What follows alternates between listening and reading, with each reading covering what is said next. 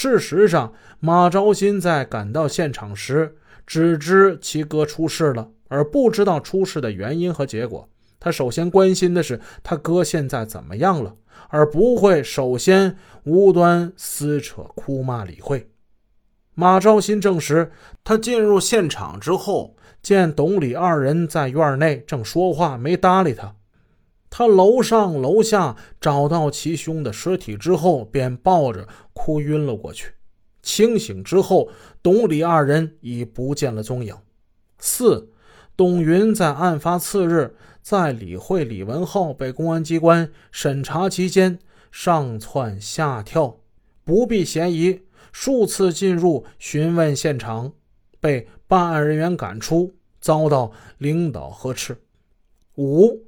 董云在公安机关对本案的前三次侦查之中，对于其案发当晚的行踪一直作伪证，如非因涉案而心虚，实无必要。综合分析证人魏长征、丁全瑞、宋枪、彭志华、宋小华、马昭新、杜艳霞等人的证词及董云自己的陈述，董云在案发当日的。八九点至十点左右，有一个多钟头的时间行踪不明，恰在案发时间段内。而凶杀现场经勘查，有多处的血手套印，数枚被拖擦过的残留足迹。现场显系经过伪造，系有具备反侦查经验和意识的人所为。董云具备作案时间、技能和条件。六。董云有帮助李慧伪造现场的感情基础。经阅卷和暗访，董与李家交情深久，依附李家深受其恩惠，形同奴仆。多年来与李慧以姐弟相称，经常是结伴外出，形同李慧的跟班与保镖。综上所述。上述三人案发之后行为反常，疑点重重，锁定其为犯罪嫌疑人的理由充分。二零零六年六月二十日，专案组侦查终结报告。二零零六年的二月十四日，中国农历狗年的正月十七，这天是西方的情人节。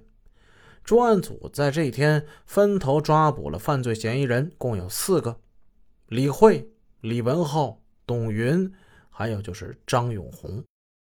第一个落网的是董云。这天中午，董云在西罗苑步行街的家中接到公安局同事魏长征的电话，魏长征让他一起去趟县里的金都宾馆。董云来到金都宾馆三楼。立即就被幺二零杀人案专案组的民警还有两名武警扣下，并押上了警车。在警车上，他被戴上了背靠，头上套着一个黑色的塑料袋。第二个落网的是李文浩。由于马昭辉被杀，他和李慧弄出这么一档子风流韵事，便在小小的义城县是尽人皆知了。他感觉在报社这样的正统单位实在是没了前途，升迁、调动、提拔、嘉奖、表彰、重用，以上这些都通通不可能了。用李文浩的话就说呢，他就是干死了，干一辈子也就是那样，永远都没有出头之日了。与其那样，还不如早点摆脱羁绊，想办法多赚点钱吧。二零零六年春节之后，他离开单位，准备到临县曲沃的一家钢铁公司担任董事长秘书。二月十四日，正月十七，这是他到新公司报道的第一天。这天一大早，大哥李文涛开车把卷着铺盖的弟弟送到了曲沃的公司里，安顿好之后，就回到一城。李文浩有点感冒，就去公司的医务室拿了一点药。刚出来，义城县公安局的刑警随后就赶到了曲沃，说找他了解一点情况。警车一直往义城方向开，在城外的南塘收费站，李文浩看见有人大声争吵着。